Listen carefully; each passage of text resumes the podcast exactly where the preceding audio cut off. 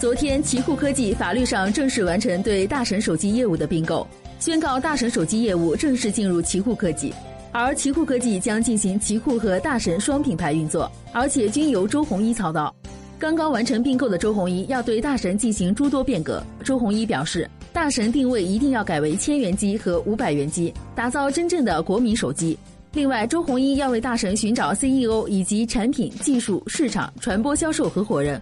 重塑队伍，要马上推出两款真正的无敌价。此前消息称，大神会主打性价比，奇酷则专注在中高端市场。更多科技资讯，请搜索下载。